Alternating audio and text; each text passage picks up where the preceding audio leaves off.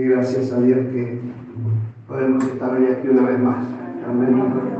Eh, les invito a abrir sus Biblias en el libro de Deuteronomio, capítulo 1, el versículo 19.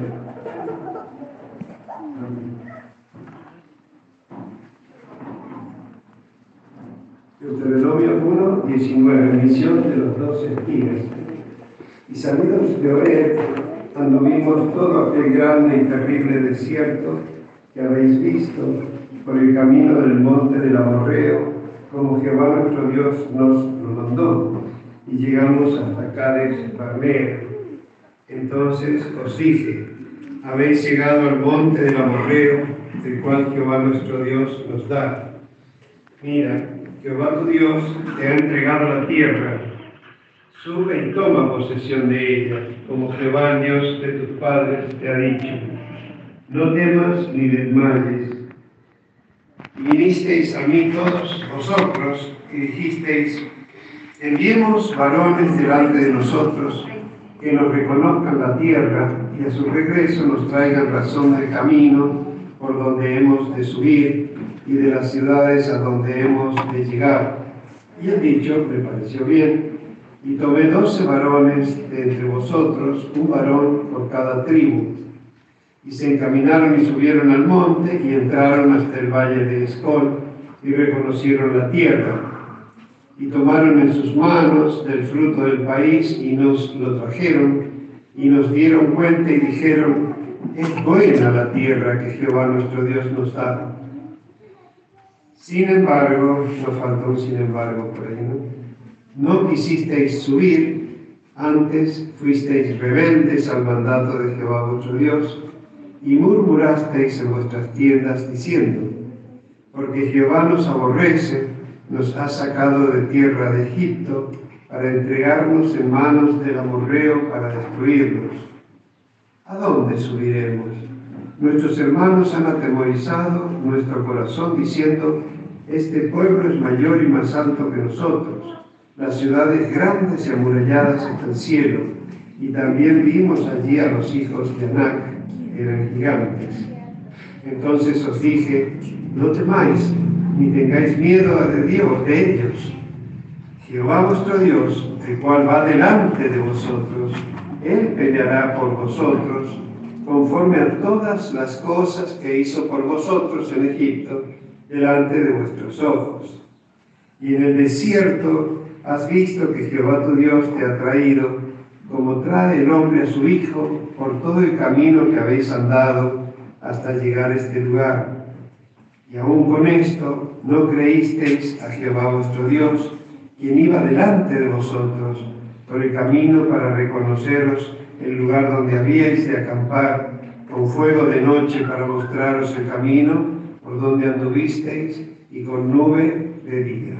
Amén. Padre, te damos muchísimas gracias porque una vez más, siendo tu santo día, día domingo, día del Señor, eh, has preparado especialmente este primer día de la semana para que nos gocemos y nos alegremos en él, con este maravilloso, este maravilloso nuevo pacto, Señor es que no terminamos el séptimo día reposando, sino que empezamos la semana en tu reposo. Señor, te damos muchas gracias porque además nos allanaste el camino y serenaste el clima, Señor, para que pudiésemos llegar sin obstáculos y poder gozarnos buscando tu presencia, declarando, Señor, tu santidad, tu soberanía, tu majestad y tu justicia, donde mora, eh, donde mora tu Espíritu Santo, donde la iglesia constituye tu trono y tu altar, Señor, para que poderoso te enseñorees y hagas tu voluntad acá en la tierra como se hace en el cielo, Padre.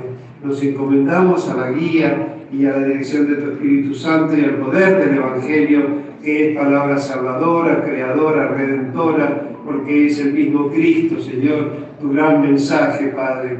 A, ti nos encomendamos en el nombre de nuestro Señor Jesucristo y te damos gracias, Padre. Amén. Gracias, Señor. Gloria gracias.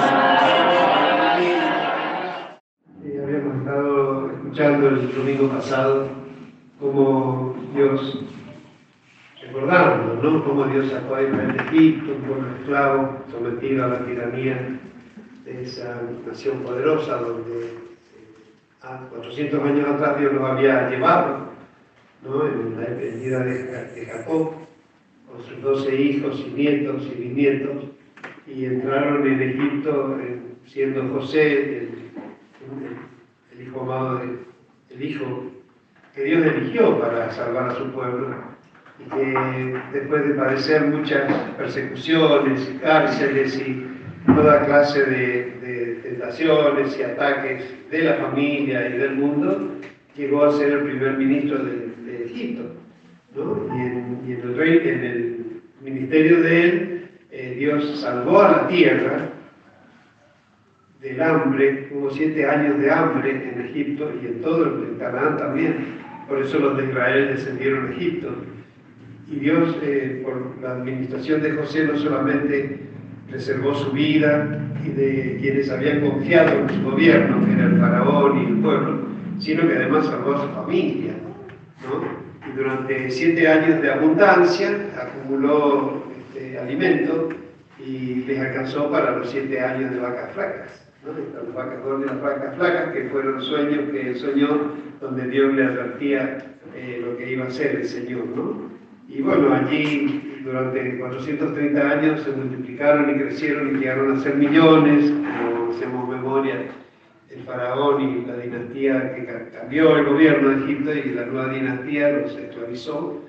Y bueno, después de estar oprimidos, obviamente clamaron a Dios porque lo que estábamos mirando es que eh, habiendo sido tan, tan eh, atribulados y explotados y en una vida infame, terrible, la vida de un esclavo, ¿no? Que ni siquiera puede preservar su propia vida.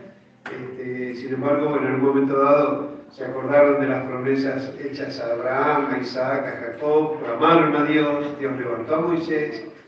Moisés también fue preparado 40 años en Egipto, otros 40 años en el desierto, y cuando tenía 80 años y pensaba que estaba jubilado, lo mandó a que vaya a sacar a su pueblo. ¿no? Este, bueno, y esto lo hizo durante 40 años más. Eh, y bueno, cuando salen y cruzan el Mar Rojo, que es historia que conocemos, que Dios abrió el Mar Rojo, pasó de Israel, después de 10 plagas este, implacables que pretendían quebrantar la soberbia y la altivez del faraón y de los egipcios y mostrar a Dios verdadero. Eh, demostrando que era Dios el que tenía supremacía sobre todos los elementos de, la naturaleza que ellos le atribuían, le atribuían a distintos dioses, ¿no? Este, por ejemplo, el hecho de que ellos adoraban el Nilo, bueno, le convirtió las aguas del Nilo en sangre. O sea que el dios Nilo no los pudo salvar y así como eso, eh, toda clase, diez plagas terribles. Y bueno, a la décima ya Faraón, con la muerte de su primogénito, los dejó ir eh, cuando ellos estaban llegando al mar, eh, se volvió a endurecer el faraón y entonces mandó a buscarlos, a perseguir a Israel para hacerlo volver o exterminarlo.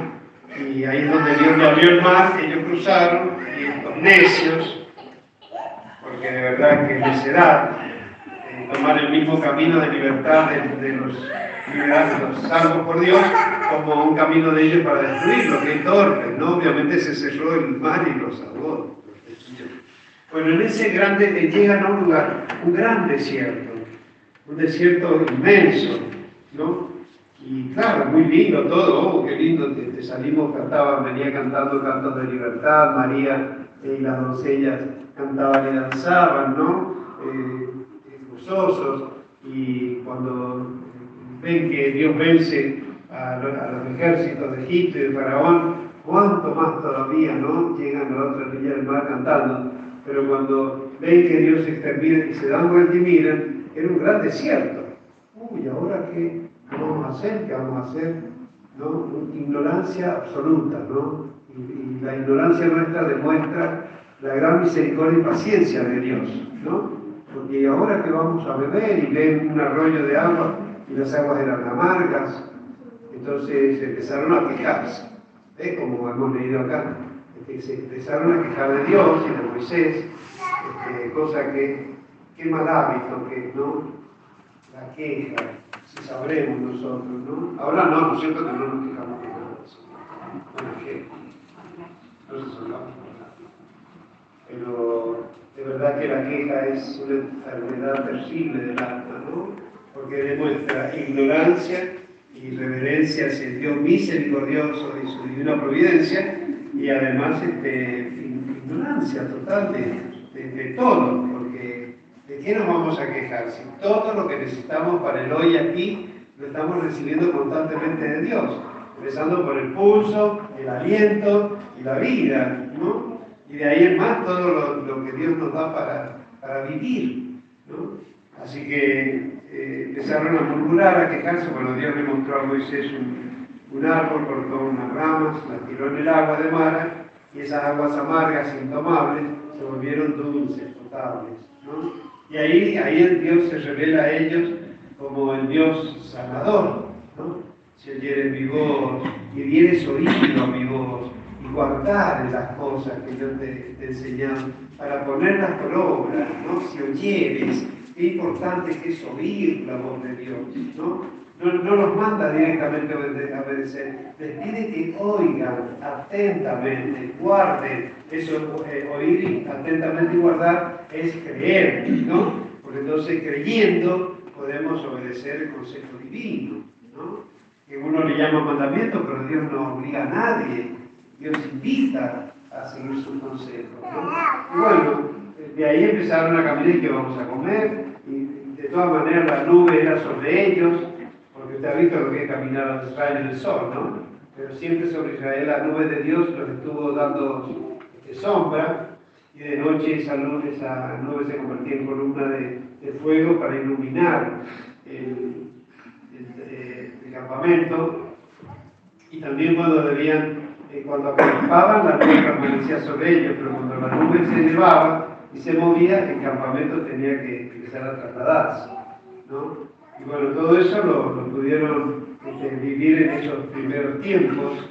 Eh, eh, después, eh, cuando Dios llama a Moisés, que es lo que estuvimos viendo el, domingo pasado, que le dio la, la, ley, le dio la palabra, pero ellos endurecieron su corazón y en ausencia de Moisés hicieron un becerro de oro y se entregaron a la idolatría que habían aprendido en Egipto. ¿no?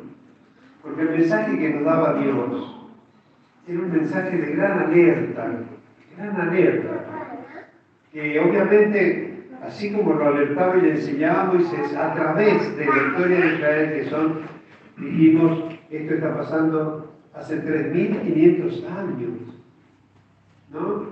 1500 años antes de Cristo llamó Moisés, sacó a Israel de Egipto y empezó desde entonces, más los 2000 años de, la iglesia, llevamos 3500 años de experiencia. No es para nuevitos esto, ¿no? Porque eh, nosotros vamos incorporando toda la experiencia, desde Adán y Eva hasta el último que se ha llamado la iglesia, estamos adquiriendo, no, no somos, si bien podemos llegar a ser nuevos, pero la cosecha, el fruto que Dios nos da de, este esmero, es para todos lo mismo, el conocimiento pleno, conocer a Dios, ¿no? y creer a Dios, y recibir de Dios todas sus promesas. Sus promesas son bendito tú, bendito el fruto de tu vientre, en la ciudad, en el campo, tu arteza, eh, el vientre de tu, de tu bestia y, y, tu cosecha, en el campo y en la ciudad, bendiciones. Son todas bendiciones personales y para la familia de los creyentes, los llamados. Pero hay un propósito en esto, que es lo que estamos como pastor y como eh, mensajero de Dios en estos posteriores días, estamos advirtiendo que lo que Dios nos ha dado no es ni por lindos, ni por buenos, ni por santos, ni por ningún mérito nuestro. Más bien todo lo contrario, porque cuando nosotros miramos a la iglesia y alguien llega a la iglesia y en poquito tiempo empieza a encontrar, sí, pero mira que este le falta tal cosa y al otro le falta la otra. Claro, porque no somos imperfectos e incompletos. Para que en la iglesia y en el amor fraternal y en la comunidad del Espíritu Santo nosotros vayamos aprendiendo a conocer el amor de Dios y, dice, y aprendiendo sobre todo lo más inmediato que es amar a los hermanos, porque Él es el indicador. Si amamos a los hermanos, amamos a Dios. Pero si no, puedo declarar los más grandes poemas de amor y las canciones y, no sé, hacer, qué sé yo, como dice, este, dar vuelta al mundo, eh, llevando mensajes, qué sé yo, pero si no amamos, es como si para lo que retire, dice, ¿no? De ruido. Así que este, el propósito de Dios para su pueblo es que sea testigo, que seamos testigos ante las naciones, para que los hombres se conviertan a Dios. Hoy hay elecciones, eh, la gente va a votar, eh, Dios dirá quién va a salir con mayoría, minoría, por eso esos son los reinos de este mundo, pero por sobre todas las cosas está Dios, ¿no? Pero nuestra esperanza no está en los gobiernos ni de tierra, en los gobiernos de la tierra, sino en el reino de los cielos que ha de venir.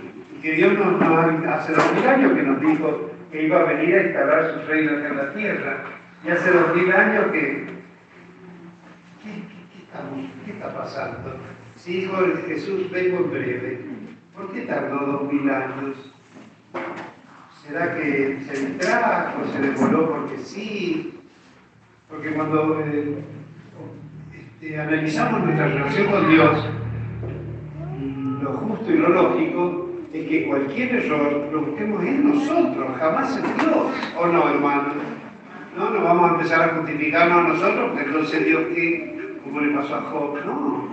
Si, si algo este, no está saliendo bien, examinémonos a nosotros mismos y pidámosle, pidámosle a Dios que nos examine y nos ayude a conocer nuestros propios errores y limitaciones. ¿no? Yo digo, hace dos mil años que Él prometió venir en breve y todavía no viene. Y hace dos mil años que mandó a la iglesia este, ir por todo el mundo, predicarle a toda criatura y ser testigo de todas las naciones.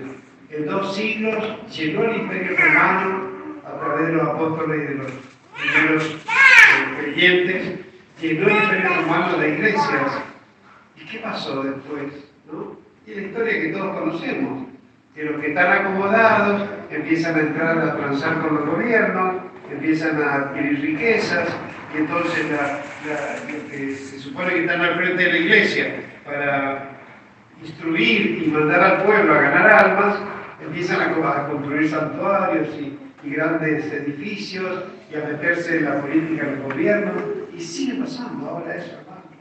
Todavía sigue pasando.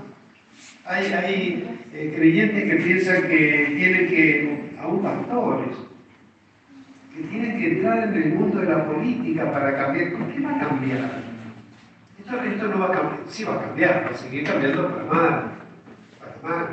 Y conmigo él encima hizo el trabajo contrario, me sacó del mundo de la política frustrado y defraudado por ese mundo para traerme al Evangelio. Imagínense si no lo tendré claro. Amén, hermano. Así que entonces, volvemos a, meditar sobre esto, ¿no? ¿Para qué nos llamó? ¿Para qué nos llamó? Para salvarnos. Fuimos llamados para ser salvos, pero después nos llamó para ser santos. Si estamos hablando de la iglesia de Jesucristo, que estamos acá, ¿no? Llamó a todo el mundo a ser salvo. De acuerdo a la predicación del Evangelio, la gente conocerá, eh, recibirá o no a Dios, a Jesús. Eso es una decisión personal de cada uno y no porque le predique una vez, ¿no es? Tenemos que ir a ser testimonio del Evangelio de Jesucristo para que la gente vea, no un mensajito y nada más, este, porque nadie está hablando de corazón para creer así, excepto que sea un niño, pero tenemos que construir, dejar que Dios haga un testimonio de nuestras vidas para que los que nos rodean se conviertan y busquen a Dios. Pero si en vez de preocuparnos por, la situación del prójimo, nos dedicamos a pasarlo bien, y ahí, hermano, eso es lo que ha pasado durante dos mil años. Que, que como tiene la salvación, empieza a acostumbrarse, a acomodarse y a disfrutar los beneficios y empieza a olvidarse el propósito de Dios. Y cuando se olvida el propósito de Dios, los beneficios mismos lo emborrachan, lo empachan, lo distraen y terminan perdiendo los beneficios de Dios. ¿no? Entonces, cuando pierden y, y empiezan las lamentaciones, esa historia son 3.500 años de historia. Está escrito en la Biblia, ¿no? 2.000 años, 1.500 en Israel y 2.000 años en la iglesia de Jesucristo. Eh, ¿no? Estamos hablando así para que nosotros, Peula, no cometamos el error. Pero como somos iglesia de Jesucristo, y acá está descrito cómo somos, cómo nos llamó y cómo nos encuentra y en qué estado estamos, y, nos dice todos, al oyente, al creyente, al padre, a la madre, al abuelo, al pastor, a los maestros, nos da todo, no hay consejo que falte para saber lo que tenemos que hacer. Entonces, el mensaje en este tiempo, sí, disfrutemos las bendiciones inmerecidas, porque lo primero que hay que tener claro, que las bendiciones que tenemos no son por méritos nuestros, son inmerecidas, son por gracia, porque Dios es bueno y sobreabundó en gracia y mandó a su Hijo para salvar lo insalvable y para perdonar lo imperdonable a costa de la vida de Cristo. Entonces, lo primero que tenemos que no olvidar nunca es la indignidad nuestra, que lo que recibimos fue por gracia. Y si es por gracia, ¿por qué a nosotros y a los demás no? Porque entonces, ¿qué? Vamos a achicarlo a Dios, lo vamos a meter en un altarcito con un muñequito en los brazos y un ramito de no sé qué, una velita, qué sé yo, para que nos cuide a nosotros nomás. ¿Cómo? Pero si los cielos de los, cielos no lo pueden contener y su Espíritu Santo llena todo el cosmos, desde lo máximo hasta lo íntimo, ¿cómo vamos a, a, hacer un Dios conforme a nuestras mezquindades y a nuestros egoísmos Amén, hermanos, amén. Tenemos que entender esto. Esto nos tiene que quedar ardiendo en el corazón. ¿no? Y bien hacen en orar para el pastor para que no se envejezca ni se distraiga, ¿no? sino que tengan en, claro qué tiene que decir al pueblo para que no se endurezcan de corazón. Porque ustedes ven que constantemente la comodidad nos, nos, nos desvía, nos aleja ¿Cuántos han elegido quedarse a disfrutarse en la casa cuando estamos acá? Y estamos bien, y estamos lo más bien.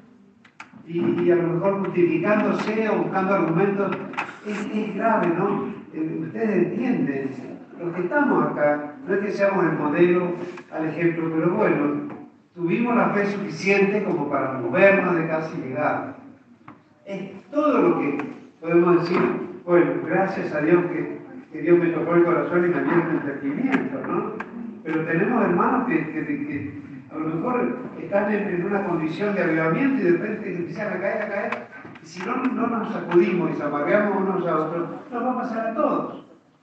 En vez de ser discípulos, vamos a estar diciendo, no, es que no, que, que no podemos imponer, que montones de argumentos, como ayer teníamos una charla del, tema de enseñar. A ver, no hay músicos, no, ¿Eh? Cuando, así como pasa con este, la obra de Dios, que a, lo mejor empieza una iglesia y empiezan a crecer anexos y demás, pero en un momento dado es como un atacamiento, no aparecen más anexos, algunos se debilitan, algunos a lo mejor llegan hasta desaparecer, y también pasa lo mismo con los ministerios. Es decir, para que no, es decir, somos seres vivos, somos espiritualmente como, como árboles, tenemos que dar fruto todos los años, frutos que además lleven carozo, semilla, lo que fuere, para que nazcan nuevos frutos. No nos podemos conformar con lo que tenemos. ¿no? El que tiene hijos en algún momento va a querer tener nietos. Y si tiene nietos, lo mejor que le pueda pasar, y lo pueden decir los bisabuelos, es que tenga mis nietos. Es lo más hermoso que le pueda pasar. Con todo el trabajo y el afán que le implica, pero también llegar a tener bisnietos en este camino, uno ya se supone que tiene una fe más o menos este, construida, ¿no es cierto? Aunque ninguno nos vamos a dormir en los laureles, ¿no? Bueno, este pueblo llegó allí a aquel lugar del monte de Oreb, donde les dio los mandamientos, ¿se acuerda que eso lo veíamos también? Cómo les dio los mandamientos, este, dictó los, diez mandamientos que Moisés escribió en, tablas de piedra, y, cuando, cuando volvió con los con la primera vez que estaba la palabra escrita, se encuentra el pueblo desenfrenado, adorando un becerro, pues ni siquiera, ya que se hacían imagen de Dios, no sé, si hubieran hecho una imagen humana, no un becerro, porque los egipcios adoraban a los toros y a los cocodrilos, ellos hicieron un becerro como imagen de Dios.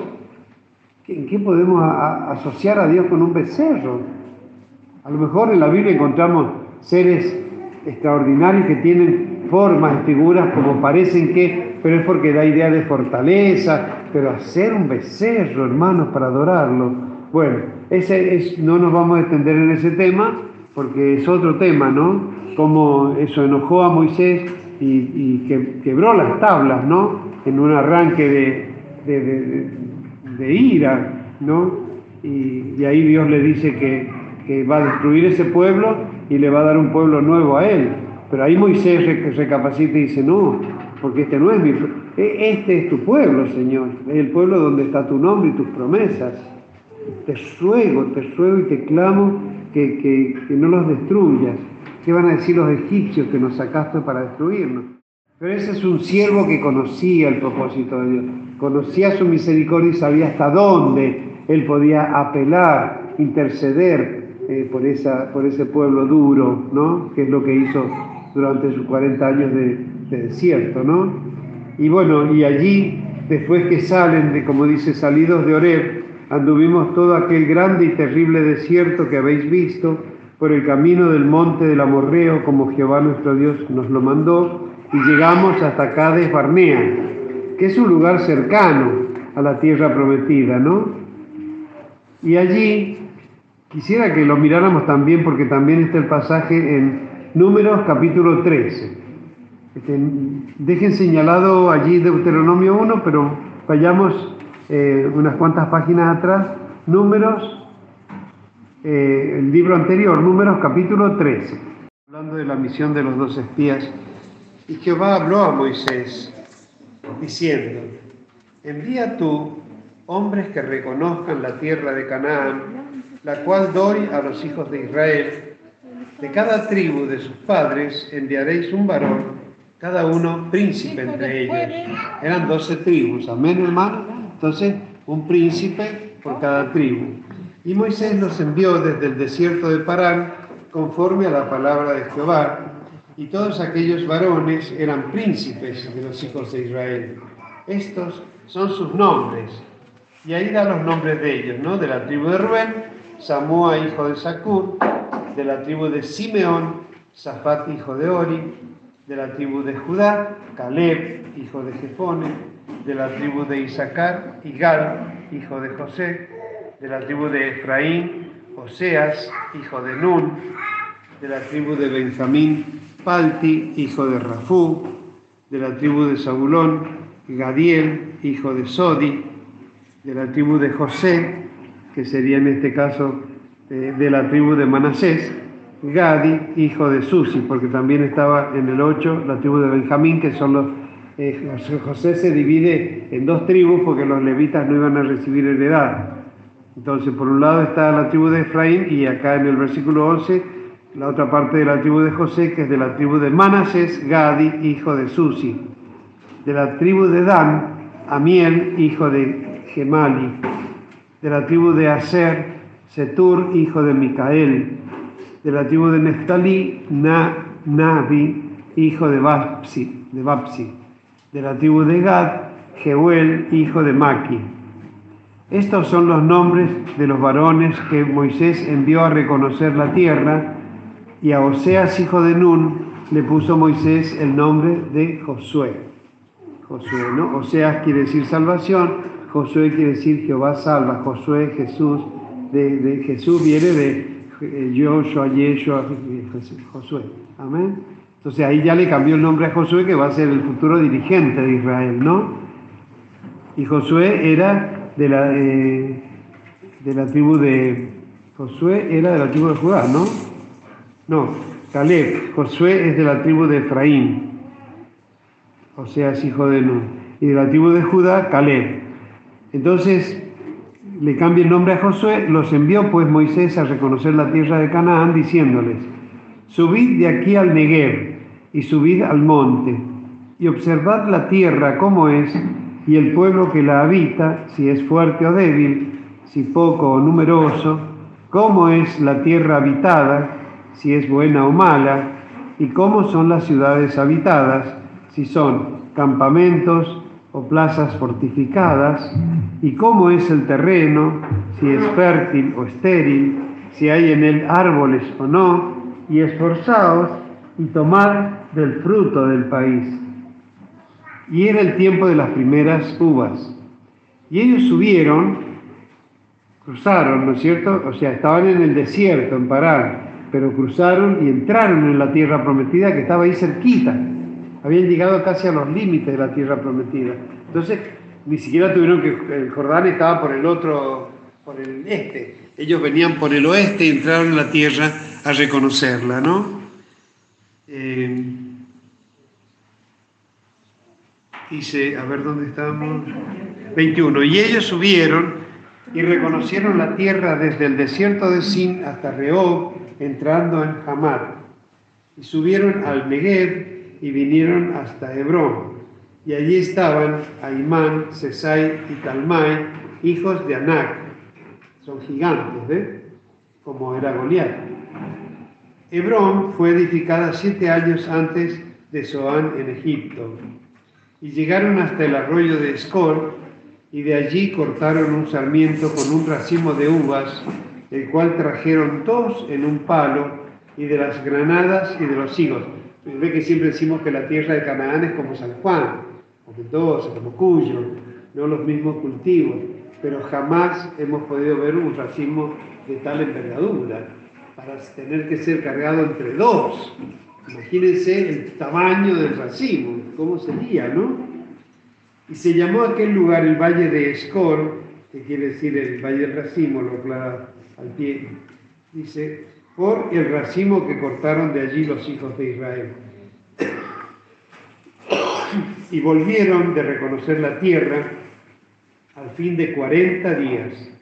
Y anduvieron y vinieron a Moisés y a Aarón y a toda la congregación de los hijos de Israel en el desierto de Parán, en Cádiz, y dieron la información a ellos y a toda la congregación y les mostraron el fruto de la tierra. Y les contaron diciendo, nosotros llegamos a la tierra a la cual nos enviaste, la que ciertamente fluye leche y miel, y este es el fruto de ella. O sea, dan testimonio de que realmente es una tierra riquísima donde sobreabunda toda clase de alimentos deliciosos y dar la metáfora de la leche y miel como lo máximo de lo máximo, ¿no? Y este es el fruto de ella, las uvas que el racimo que traía. Mas el pueblo que habita aquella tierra es fuerte y las ciudades muy grandes y fortificadas. Y también vimos allí a los hijos de Anak, a los gigantes. Amalek, que es un pueblo enemigo, habita el Negev, y el Eteo, el Jebuseo y el Amorreo habitan en el monte, y el Cananeo habita junto al mar y a la ribera de Jordán. Entonces Caleb hizo callar al pueblo delante de Moisés y dijo, subamos luego y tomemos posesión de ella, porque más podremos nosotros que ellos. Caleb, de la tribu de Judá, este, eh, incentiva al, pueblo, ¿no? Es decir, este, porque los otros vinieron y contaron todas las cosas hermosas que había, pero también hablaron de las ciudades fuertes y de los gigantes, ¿no? Y dice, más los varones que subieron con él dijeron, no podremos subir contra aquel pueblo, porque es más fuerte que nosotros. Y hablaron mal entre los hijos de Israel de la tierra que habían reconocido, diciendo, la tierra por donde pasamos para reconocerla, es tierra que traga a sus moradores, y todo el pueblo que vimos en medio de ella son hombres de gran estatura. También vimos allí gigantes, hijos de Anac, raza de los gigantes, y éramos nosotros, a nuestro parecer, como langostas, y así le parecíamos a ellos. Y se produce una gran rebelión. ¿no? Fíjense en el capítulo 14 cómo murmuran. O sea, Dice, entonces toda la congregación gritó y dio voces y el pueblo lloró aquella noche y se quejaron contra Moisés y contra Aarón, todos los hijos de Israel, y les dijo toda la multitud, ojalá muriéramos en la tierra de Egipto o en este desierto, ojalá muriéramos. ¿Y por qué nos trae Jehová a esta tierra para caer a espada y que nuestras mujeres y nuestros niños sean por presa? ¿no nos sería mejor volvernos a Egipto? Y decían el uno al otro, designemos un capitán y volvámonos a Egipto. Miren la rebeldía, o sea, este, de Egipto los había sacado como los sacó, con señales maravillosas, por un camino que Dios no les iba a abrir para que se vuelvan, obviamente, porque el camino era para ser libres, no para volver a la esclavitud, ¿no? Y no solamente pensaban, eh, proponían volverse para atrás, sino cambiar, elegir ellos un dirigente que haga las cosas como a ellos les parecía, cuando Dios había elegido a Moisés desde el vientre de la madre, ¿no? Dice, entonces Moisés y Aarón se postraron sobre sus rostros como intercesores, ¿no? delante de toda la multitud de la congregación de los hijos de Israel. Y Josué, hijo de Nun, y Caleb, hijo de Jefone, que eran de los que habían reconocido la tierra, rompieron sus vestidos y hablaron a toda la congregación de los hijos de Israel diciendo, la tierra por donde pasamos para reconocerla es tierra en gran manera buena. Si Jehová se agradare de nosotros, como lo viene haciendo, Él nos llevará a esta tierra y nos la entregará, tierra que fluye leche y miel. Por tanto, no seáis rebeldes contra Jehová, ni temáis al pueblo de esta tierra, porque nosotros los comeremos como pan. Su amparo se ha apartado de ellos, y con nosotros está Jehová, no los temáis. Entonces toda la multitud habló de apedrearlos, o sea, de los doce, solo dos, solo dos hablaban a favor de Dios y alentaban al pueblo, pero los otros diez, que eran gran mayoría, este, eh, hicieron todo lo contrario. O sea, a ver, Dios los eligió para que fuesen testigos y de verdad que testificaron que la tierra era tal cual como Dios la había descrito, pero en vez de, en vez de exaltar las maravillas de la tierra, pusieron los ojos en, algo que no iba a ser problema para ellos, porque tanto las ciudades amuralladas, tan así que recuerden que la primera ciudad que conquistan es Jericó, que Dios derribó solo los muros, ¿no? Y cómo David venció al gigante, ¿no? Un niñito con una onda. O sea, ¿qué podían temer ellos cuando habían visto las maravillas que Dios había hecho sacándolos de Egipto? Pero bueno, era un pueblo nuevo, digamos, ¿no? Y, entonces hablaron eh, en contra de, Moisés. Eh, pero Josué y Caleb eh, recomendaban que, no temieran, que, que, subieran, ¿no? Y el versículo 10 dice, entonces toda la multitud habló de apedrearlos. O sea, los testigos fieles y verdaderos que hablaban en favor de, las promesas de Dios, este, terminaban siendo eh, mira para apedrearlos, ¿no? O sea, como el pueblo no quería que ellos hablaran las maravillas de Dios, ¿no? Dice, pero la gloria de Jehová se mostró en el tabernáculo de reunión y a todos los hijos de Israel. Y Jehová dijo a Moisés, ¿hasta cuándo me ha de irritar este pueblo? ¿Hasta cuándo no me creerán? No me creerán. Ven que el problema es un problema de fe, de fe. ¿Hasta cuándo no me creerán? Con todas las señales que he hecho en medio de ellos, y este tiene que ser un mensaje fuerte para nosotros, que tenemos 3.500 años más que ellos, ¿no? ¿Hasta cuándo nos ha de soportar Dios? ¿Hasta cuándo no le creeremos con todas las señales que ha hecho en, 2000, en 3.500 años? Yo los heriré de mortandad y los destruiré y a ti te pondré sobre gente más grande y más fuerte que ellos. Pero ahí otra vez Moisés intercede, ¿no?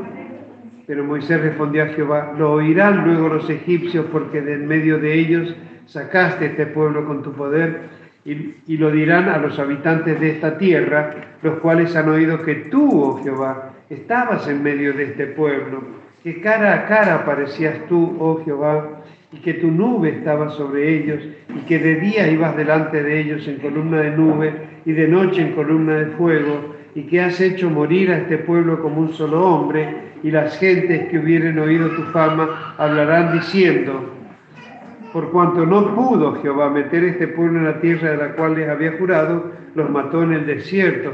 Ahora pues, yo te ruego que sea magnificado el poder del Señor, como lo hablaste, diciendo, ve, Él le hace, o sea, ora, intercede, pero no pide cualquier cosa por pedir. O sea, ahora va a mencionar la promesa de Dios. Tú le hablaste diciendo, Jehová, tardo para la ira y grande misericordia que perdona la iniquidad y la rebelión, aunque de ningún modo tendrá por inocente al culpable, que visita la maldad de los padres sobre los hijos hasta los terceros y hasta los cuartos. y le pide, perdona ahora la iniquidad de este pueblo según la grandeza de tu misericordia y como has perdonado este pueblo desde Egipto hasta aquí. O sea, intercede Moisés. Obviamente, dice en el 20, entonces Jehová dijo, yo lo he perdonado conforme a tu dicho, mas tan ciertamente como vivo yo y mi gloria llena toda la tierra, todos los que vieron mi gloria y mis señales que he hecho en Egipto y en el desierto, y me han tentado ya diez veces, y no han oído mi voz, no verán la tierra de la cual juré a sus padres. No, ninguno de los que me ha irritado la verá. Pero mi siervo Caleb, por cuanto hubo en él otro espíritu y decidió ir en pos de mí, yo le meteré en la tierra donde entró y su descendencia la tendrá en posesión. Ahora bien, eh, el amalecita y el cananeo habitan en el valle, volveos mañana y salid al desierto camino del Mar Rojo. ¿no? Ah, dice Jehová, habló a Moisés y a Aarón diciendo, ¿hasta cuándo oiré a esta depravada multitud que murmura contra mí las querellas de los hijos de Israel que de mí se quejan? Vivo yo, dice Jehová, que según habéis hablado a mis oídos, así haré yo con vosotros en este desierto caerán vuestros cuerpos, todo el número de los que fueron contados de entre vosotros de veinte años arriba, los cuales han murmurado contra mí. Vosotros, a la verdad, no entraréis en la tierra, por lo cual alcé mi mano y juré que os haría habitar en ella, exceptuando a Caleb, hijo de Jefone, y a Josué, hijo de Nun. Pero a vuestros niños, de los cuales dijisteis que serían por presa, yo los introduciré y ellos conocerán la tierra que vosotros despreciasteis. En cuanto a vosotros, vuestros cuerpos caerán en este desierto y vuestros hijos andarán pastoreando en el desierto cuarenta años y ellos llevarán vuestras rebeldías hasta que vuestros cuerpos sean consumidos en el desierto Conforme al número de los días de los cuarenta días en que reconocisteis la tierra, llevaréis vuestras iniquidades cuarenta años, un año por cada día, y conoceréis mi castigo. Se ha juntado contra mí en el desierto, serán consumidos, y allí moriréis. Y los varones que Moisés envió a reconocer la tierra y que al volver habían hecho murmurar contra él y a toda la congregación, desacreditando aquel país, aquellos varones que habían hablado mal de la tierra murieron de plaga delante de Jehová. Pero Josué, hijo de Nun, y Caleb, hijo de Jefone, quedaron con vida de entre aquellos hombres que habían ido a reconocer la tierra. Esto es historia, es historia real, verdadera, es nuestra historia, la historia del pueblo de Dios. ¿no? Son los 1500 años de la desobediencia y transgresión de Israel, porque esta vez murmuraron, pero durante, o sea, por eso a veces cuando decíamos, si Dios no escatimó a su Hijo que derramó su vida y su sangre para perdonarnos y librarnos, ¿por qué no nos lleva al cielo? Y porque no, no estamos perfeccionados. Por eso nos deja en, este, en esta tierra, en el mundo donde hay aflicción, pero nos dice, confiad, yo he vencido al mundo, ¿no? Pero ¿por qué? Porque hay trigo y cizaña en nuestros corazones y para que crezca el trigo va a crecer también la cizaña. Entonces hay muchos errores e imperfecciones. Por eso es importante que seamos mansos y humildes y que nos humillemos permanentemente delante de la presencia de Dios, ¿no? Porque por más que traigamos un, no sé, una conducta intachable o seamos irreprensibles como deseamos ser hallados, pero no sabemos si hay errores en nuestro corazón. Por algo un salmo dice, líbrame de mis errores, de los que me son ocultos, escudriñame, no prueba mi corazón, no pruébame, no le pedimos a Dios, porque nosotros tenemos una idea de nosotros, pero el que nos conoce es Dios. ¿Y cuántas veces sufrimos o lloramos cuando descubrimos iniquidad en nuestras conductas? Ojalá que las descubramos, no que encima que nos portemos mal sigamos perseverando en ese desorden, dando mal ejemplo y esperando no sé qué, que Dios nos destruya en rebeldía. No, ojalá que si Dios nos muestra un error es para que nos corrijamos y nos enderecemos. ¿no? Pero hermano, no vamos a pasar 40 años en este mundo. No vamos a pasar otros 3.500 años para que aprendamos estas cosas. No, ya se supone que las sabemos. Y que de acuerdo a esta enseñanza, más los 3.500 años que están relatados, 1.500 en la Biblia y 2.000 en la historia de la iglesia, eh, ya, ya digamos, era dicho que va a venir pronto. O sea, él, a ver, comparemos, de la misma manera que les prometió a ellos la tierra prometida los sacó y los llevó al límite de la tierra y les mostró la tierra para que tomaran posesión, y ellos demostraron, tanto por los seleccionados príncipes, se supone que ellos tendrían que haber alentado al pueblo a obedecer a Dios, pero miren qué triste porcentaje, solamente de, de 12, solamente dos, menos del 10%, hermano. Este, son, son los que alentaron al pueblo, ¿no? pero eso, bueno, ya pasó y bueno, de ahí en adelante Israel siempre rebeldía, luchas, murmuraciones, bendiciones, liberaciones, se entibiaban, se enfriaban, apostasía, otra vez persecuciones. Eso un ciclo de 3.500 años. Pero ahora estamos en los tiempos postreros. Ahora, ahora no podemos esperar cuando Dios ya nos sacó de Egipto, ya nos hizo cruzar el, por la sangre de Jesucristo el mar rojo, ¿no? el, mismo, el mismo camino que nos salvó a nosotros, condenó al, enemigo y, nos trajo a la, a la tierra de la promesa. Bueno, y, empezamos a tomar posesión. ¿Ves? Porque tomamos posesión de la salvación, tomamos posesión de la salud, tomamos posesión del orden familiar, después nos da un trabajo, ganas y fuerzas para trabajar, patrones que cumplen con con sus obligaciones este, laborales, este, matrimonios ordenados, familias, hijos sanos, padres, abuelos sanos, ¿no? dignos, porque es, es escandalosa la manera en que Dios hace diferencia entre nosotros y los que no están en, la iglesia, ¿no? para que no, no nos sintamos hasta con vergüenza de que Dios tenga tanto favor con nosotros, hermanos. Y qué dolor nos da cuando constantemente vemos a lo mejor algunos que, toman esa salud o ese bienestar para hacer lo, que no deben. ¿no? En vez de adorar a Dios y dar testimonio y buscar la salvación de otros, no, eh, me voy a tomar eh, y a farrear y a hacer cosas desordenadas cuando estamos en este lugar para salvar almas. Así que que Dios nos ayude, hermano, porque es el día de hoy y vemos hermanos que a lo mejor están colaborando de una manera extraordinaria, y la primera de cambio se, se pegan un bajón que, y encima lo publican como si fuera, no sé, como si estuvieran predicando, no sé, eh, romanos. Yo los corregí ahora, cuando alguien, cuando alguien tenga algún problema, me lo manda a decir a mí, pero no le escriba a la iglesia el, el desánimo suyo, porque si usted está desanimado, bueno, pídale a Dios que lo arregle pero no le siembre desánimo a la iglesia. Menos mal que no le hicieron caso, porque si no, que también se van a quedar en su casa. Y podríamos haber estado tapas afuera, pero también tenemos el templo, tenemos el salón, podemos estar conforme a la cantidad que somos acá adentro. Así que ustedes dirán otra vez, sí, hasta que me lleve de este mundo les voy a seguir repicando el mismo mensaje. No se duerman, no se distraigan, miren cómo padecen los demás y hagan algo por los demás, porque Él dijo que viene pronto y le pedimos en el Padre nuestro, venga tu reino, venga tu justicia. ¿Cuánto más tiene que demorar el Señor? ¿Cuánto más?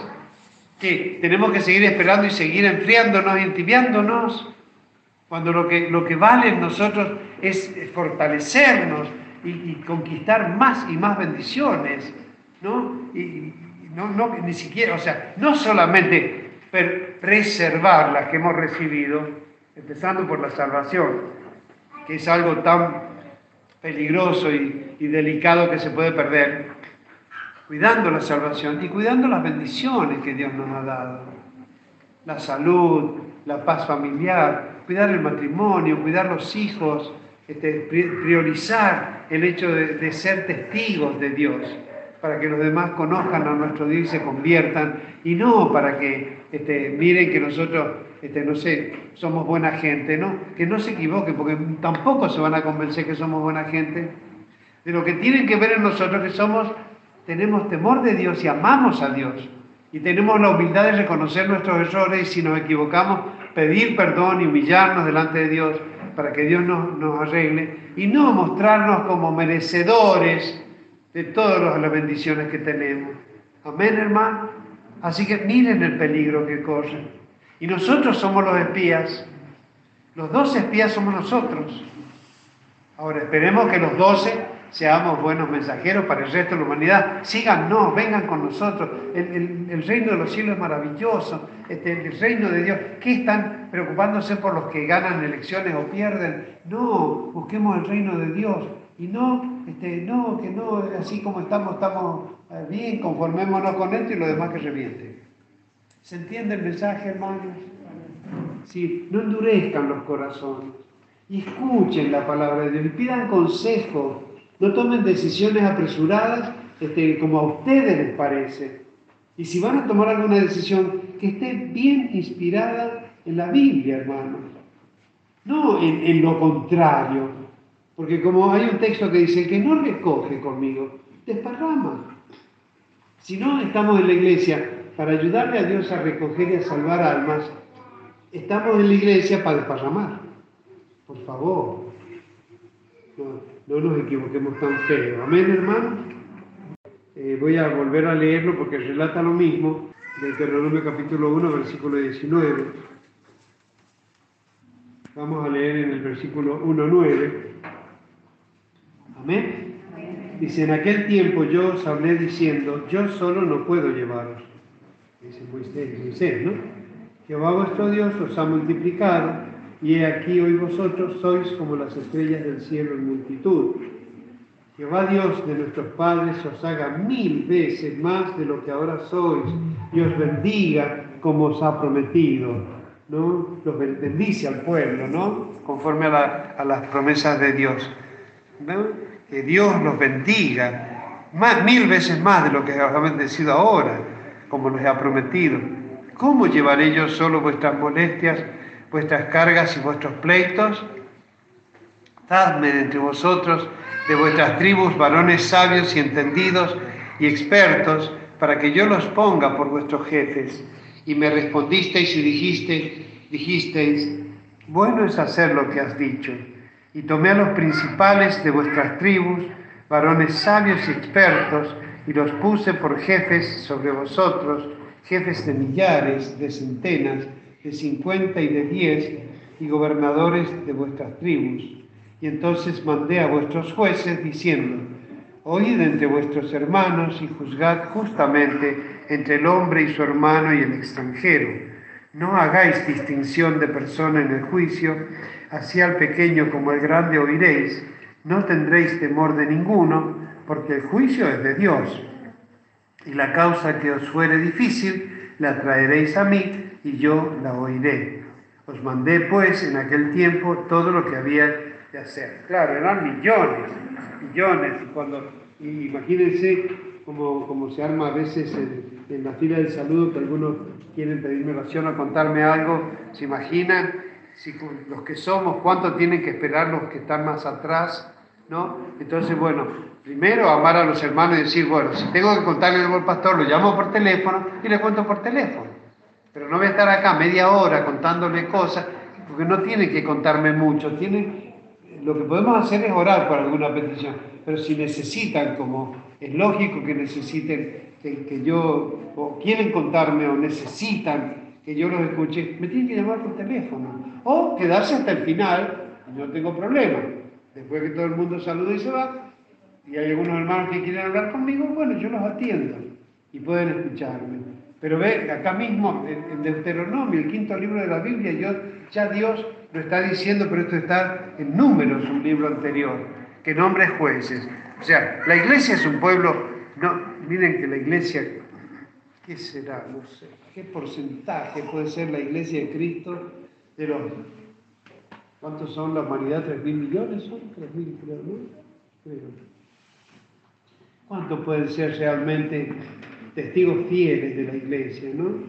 Porque no porque un templo esté lleno de gente o en un recital estén todos cantando y levantando los brazos, quiere decir que son todos creyentes, ¿no? Creyente es el que tiene el espíritu de ser testigo de Dios y de estar constantemente dando buen testimonio, ¿no?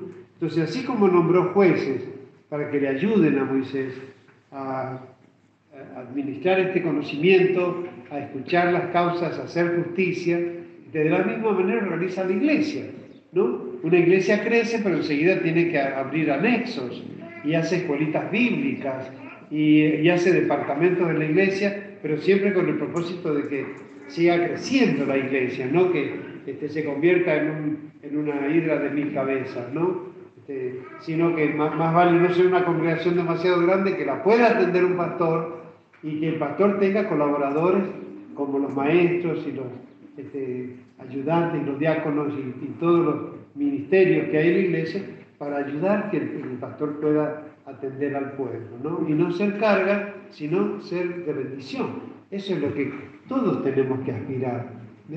Yo le doy gracias a Dios porque ustedes están acá y siempre lo digo y lo reconozco. Ustedes están acá adorando a Dios, están cumpliendo el ministerio para el cual fueron llamados, pero no se conformen solo con eso. Gracias a Dios que están y que vienen y adoran, porque podrían no estar o podrían estar haciendo otra cosa, pero hoy están aquí. ¿no? Yo le doy gracias a Dios y ustedes también de que los haya traído, aún con inclemencia, como nos sigue trayendo, pero no se conformen solamente. Eh, ya que hizo mil, haga mil y uno, ¿no? Haga un poquito más. Primero, no se vuelva para atrás. Esto que tiene ahora no lo pierda. No deje de congregarse, como algunos tienen por costumbre. Y más cuando aquel día se acerca, dice, la palabra de Dios. ¿no? no dejen de congregarse. Pero tampoco se conformen solamente con lo que hacen, que bien hacen y es aprobado por Dios. Venir, adorar, este, estar presentes. Eh, usted está con su corazón y su corazón cree, y escucha y reverencia. Usted está sirviendo a Dios. Y eso a mí, en primer lugar, me ayuda porque no le estoy hablando a gente ignorante o gente dura de corazón. Estamos hablando a creyentes, estamos compartiendo una carga con los, con los creyentes que Dios llamó para que Él pueda hacer su obra salvadora. Amén, hermano. Así que esté atento a estas cosas, ¿no? Y usted en su corazón diga, a ver, ¿qué más puedo hacer para el Señor? ¿Qué más puedo hacer de bueno? ¿Qué puedo hacer para cuidar de ser una persona hallada, manso y humilde de corazón, como dice Jesús? Aprended de mí que soy manso y humilde de corazón, ¿no? Para que este reposo y esta paz que nos da el reposo del Señor, no lo perdamos. Porque usted, como me ha pasado a mí, estar con dolores, con fatigas respiratorias, y, permanece la paz en mi corazón, porque la paz eh, que viene de la fe y confianza es confianza en Dios. Confío en Dios las gran, creo que dos o tres oportunidades tenido una prueba delante de todos ustedes, pero la mayor, casi todas las he pasado solo, solo en mi casa. Y nunca, no me va a dejar mentir Dios. He tenido alguna prueba, como pasó con la mudanza y demás. Algunos hermanos me han visto, ustedes me han visto acá en la iglesia. Pero esas cosas Dios las muestra para que vean que cómo confiamos en Dios. Si confío estando solo, ¿Cómo no voy a confiar estando congregado con la iglesia? No, no me pasa eso para que ustedes se asusten, para que ustedes se preocupen y salgan disparando a buscar la ambulancia. No, para que ustedes vean que Dios me protege, como lo protege a ustedes. ¿eh? Así que que Dios nos ayude, porque así como llamó a ancianos para que le ayudaran a administrar justicia y a, atender al pueblo y la necesidad, porque eh, todo pueblo vivo tiene dificultades, se le presentan situaciones, algún problema eh, de un matrimonio, a lo mejor un hijo que tiene algo, a lo mejor una enfermedad. Entonces, eh, Moisés no podía atenderlos a todos. Entonces Dios lo organizó así y puso algunos con grupos de 50, de 100 o de 1000. El Señor lo organizó. Pero una cosa es aquellos que es para lo que Dios nos ha llamado a nosotros, porque ya no más que si yo veía una foto tan preciosa de las que han subido de esta semana, ¿ven?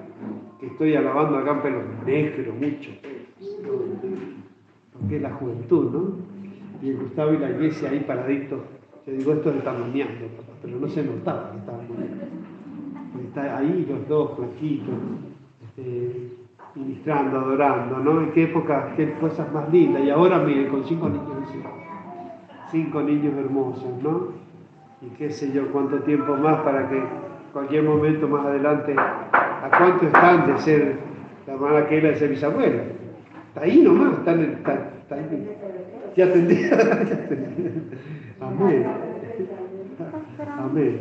Así que, claro, claro. Sí. Así que que seamos de, los que colaboran con, el Señor y con los ministros de la iglesia, ¿no? Ayer les decía a los ministros de, de, alabanza, nuestros jóvenes tan hermosos, cómo han aprendido, cómo han crecido, ahí les pedía que cantaran una canción que cantaban cuando eran soldaditos y venían, que eran niños, todavía niños, con otras voces, y ayer cantaban y era, otro grupo, con eran los mismos, pero con otras voces.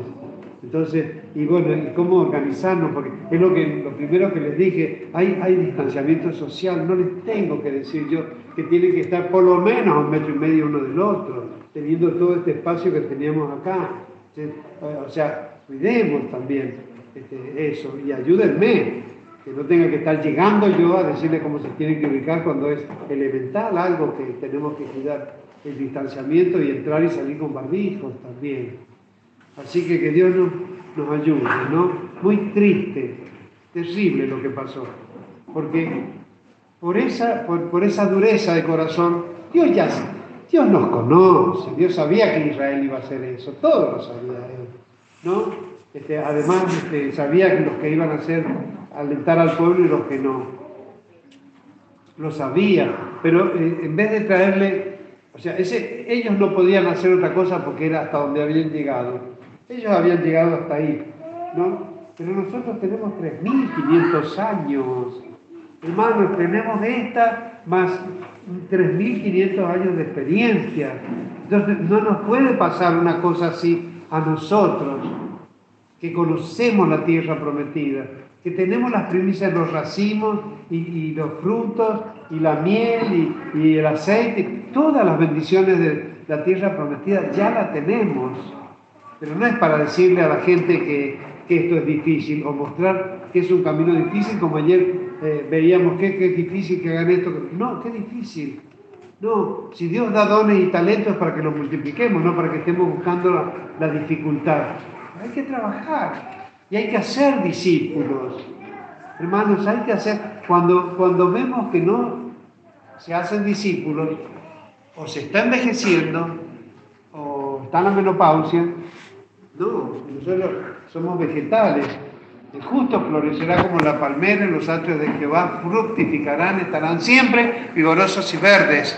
No, no estamos acá para dejar de producir, sino para seguir produciendo y, y si alguien me fue de bendición en mi vida, lo menos que yo debo hacer es ser de bendición para otros. Si aprendí guitarra de alguien, tengo que buscar la oportunidad de enseñarle a alguien. Y así todos, todos los, aspectos de la iglesia. Amén. Yo le doy gracias a Dios por las escuelitas, que están haciendo escuelitas, pero no son suficientes. Porque a lo mejor hay dos o tres escuelitas cuando debería haber una por cada joven y por cada familia de la iglesia. Así que bueno, que Dios nos ayude, hermanos, para que no perdamos la bendición, sino para que ayudemos a nosotros a que entren. Nosotros tenemos que volver al mundo a decirle a la gente que hay salvación, que viene el reino, que viene Cristo, que no pierdan más el tiempo, queriendo... ¿Cómo puede ser que los cristianos, ay, que se pase la pandemia, ay, que venga un buen gobierno, que no haya más inflación? ¿Qué está pidiendo? Cuando Jesús de sus propios labios dice que todo hay de mal en peor. Amén. Entonces alguien que ora así no, tiene idea de lo que dice la Biblia. No, tenemos que pedir que sea conocido su camino. En toda la tierra, en todas las naciones su salvación. Venga tu reino, venga tu justicia, hágase tu voluntad acá en la tierra. Sí, danos el pan, perdona nuestras deudas, líbranos del mal y de toda tentación pero sobre todo lo principal es que sea glorificado y santificado su nombre, que venga su reino y que se haga su voluntad. Hermano, pongan la mira en las cosas de arriba, porque en la de la tierra las cosas se, envejecen, se rompen, a veces se amontonan mal. Yo cuántas veces he tenido que a lo mejor, si hay algo que me causa dolor, es tirar pan, por ejemplo, que se me amogosa porque no alcanzo a consumirlo, a lo mejor no se da la circunstancia de, transferirlo a alguien, pero eh, eh, yo sé que Dios lo hace para que vea lo que es la, la superabundancia. Así que que Dios nos ayude, hermano. ¿No? Están ahí sentaditos, pero no se conformen. Denle gracias a Dios, porque están sanitos, tienen trabajo, tienen la familia, están con los hijos, con los nietos. De los niños cumplen años, crecen, el Ángelo tiene cinco años, cinco años ya. ¿En qué momento, no? ¿En qué momento? Y así todos van creciendo y, bueno, que Dios siga bendiciendo a esta madre iglesia, ¿no? Que, nadie decaiga. Si usted ve que alguno anda flojo por ahí, no, no le pegue un codazo. Sea más amoroso, pero, pero haga un acto de amor y adviértale que no, que no decaiga bendiga. Eh, no creo que haya mucho más para añadir, pero por favor, por favor, no nos distraigamos. Y, menos los que están bendecidos. Si Dios los bendice con casa, trabajo, salud, familia, no se achanchen, no se duerman, porque no les ha dado lo que les da para que se queden en la casa eh, pasando los fresquitos y tomando mate, escuchando audios lo ha llamado y le ha dado todo lo que le ha dado porque usted venga a servir al Señor. Amén, hermano. Así que bueno, le vamos a dar gracias a Dios. Amén.